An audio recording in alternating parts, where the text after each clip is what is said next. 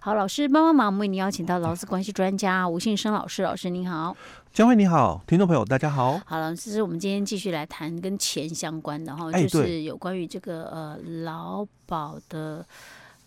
哎，遗嘱年金，嘿，我不能讲被保险的，因为他也有可能是退保之后啊，嗯，就不算是被保险人。哎，对。OK，好，那我们今天要谈是什么？接下来我们就谈哦，其实延续就是上一集嘉慧谈到那个新闻哦，就退保之后哦，他有可能他是参加嘛国民年金啊，那因为那个那个新闻案例里面，他是因为哦，他超过了这个。一年的一个时间，对，哦，以防那个有些听众上一集没有听到，嗯、我上次就上一集里面讲到那个例子，就是我们前一阵不是有个新闻嘛，哎，对，说讲有一个人他的劳保年资有二十四年多，哎，对，然后因为我们最近在讲这个年金的问题的时候，想说奇怪，他已经二十四年多，已经超过了所谓的第三种的那种十五年以上，对，十五年以上，为什么他不能领呢？嗯。原来他年纪还不到五十五岁，对他五十四岁，五十四岁多哈。那老师就又补充了另外一个，如果是在那个如果是既往症的部分，一年内往生的话，往生的话，其实都还是可以回去清领的哈。可是偏偏他刚好又超过一年以上，对，超过一年，超过一年以上。就没办法哦。所以我这里就要提到哦，就是说他如果是这个退保之后哦，那他必须是参加国民年金哦，那。他有可能是像生病的问题哦，嗯、那所以他可能会去参加哦，就国民年金哦，嗯、那可能也符合了这个身心障碍的这个年金给付哦，他可能会并领这个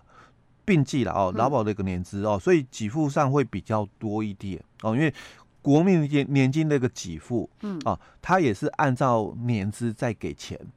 哦，但是我们的劳保的年资跟国民年金的。年资是可以合并的啊、哦，那因为并计的关系哦，嗯、所以他是可以领比较好一点的条件的了哦。嗯、那如果哦，他是在一年哦，一年退保后喽，一年内哦哦，所以我们强调嘛，那个案例它是超过一年的哦。嗯、如果它是符合在一年内往生的话哦，嗯、那当然就是按照我们劳保条例里面的二十条的规定哦，他也可以领这个家属了哦，还是可以领这个遗嘱的一个。年金的哦，老师，那这个跟这个被保险人年纪有没有关系？这个就没有关系，因为他是退保一年内的。哦，哦，退保一年内的话，其实呃符合条件可以领。国民年金可以保到几岁？六十五岁。哦，六十五岁，所以他只要还没满六十五岁，他都可以去参加国民年金保险。这因为这个是强制，你没有劳保，因为他的劳保是被退保哦，所以被退保之后，他一定是。变成就是国保国保哦，因为他不是领这个劳保的退休金退保，他是私人被退保哦，所以这种他就参加国保，因为年纪还算就是年轻哦。好，那我们的这个退保后一年内往生哦，所以家属哦，当然还是可以去领遗嘱津贴或遗嘱年金的一个差额，差额就是因为他国保有领钱哦，所以他必须扣那个差额哦。但我要强调的是这一段，因为这一段是。我们的宣导文宣都是这样说哦，就说，因为他本人哦哦，现在是国民年金嘛哦，所以当然他就去领那个国民年金的一个丧葬给付，嗯。哦，所以他就不可以再领劳保的本人的死亡的一个丧葬的一个津贴，嗯。哦，因为国保也有丧葬给付嘛，五个月嘛哦，那我们劳保哦，当然也有这个丧葬给付嘛，嗯，五个月。哦，所以他讲说不可以再领哦本人的。丧葬津贴。不可以再领本人的，那可以领家属。哎，对，我要讲是这个，所以可以领家属的。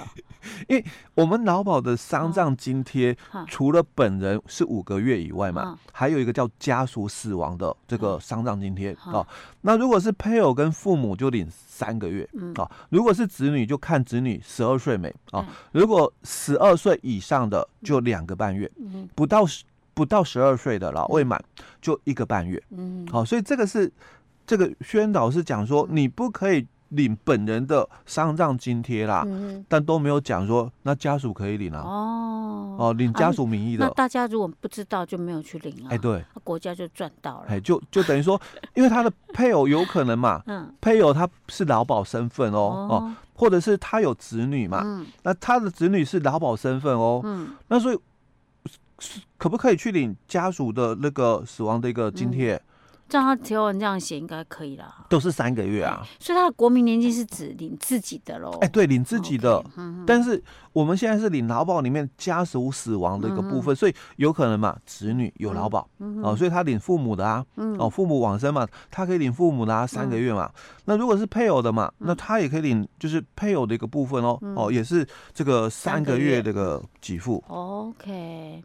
对啊，有些时候我们如果没有仔细去看，然后就会想当然耳。哎，就会损失我们自己本身的一个权益啊！对对对，OK，好，好，那这个是我们就是在这边哦，我就补充了这一段哦。好，那还有哦，就是在这个被保险人死亡哦，那已经就是跟他的一个配偶哦离婚，那他这个小孩子哦，未成年的话哦，那怎么去领？因为可能实物上也是会有这种情况发生。我想看看哈，因为我们之前讲说那个。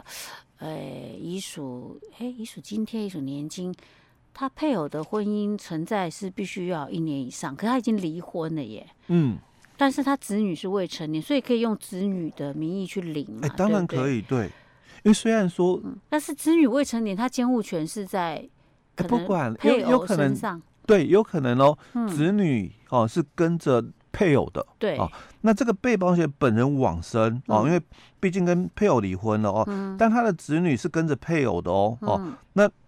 那不管嗯，因为不管他跟着谁啊，对，因为那还是他的小孩哦，还是他的小孩啊，所以他就提到就是说，如果是我们受益人哦，就是未成年，因为配偶已经离婚了，所以他算没有配偶的一个情况哦，但他是有子女哦，所以就有子女哦。来领取哦，但因为子女嘛未成年才可以符合条件，嗯嗯、要要么就是未成年嘛啊，要么就是呃无谋生能力嘛，不然就二十五岁以下啊的在在学这个身份哦，嗯、那打工没有超过基本工资哈，嗯、所以这个受益人哦未成年哦，那他的这个这个生父或生母哦依然存在嘛哦，那就因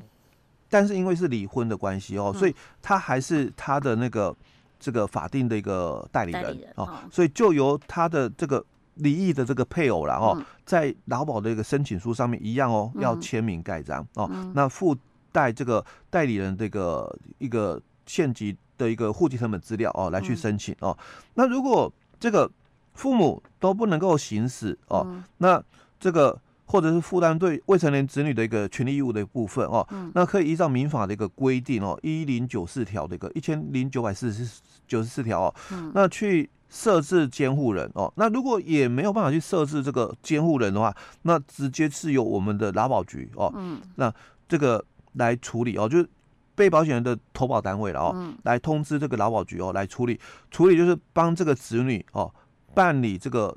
继息存存。存在劳保局的哦，继属继息哦，那存折哦，遗嘱津贴哦，那或者是这个遗嘱的一个年金。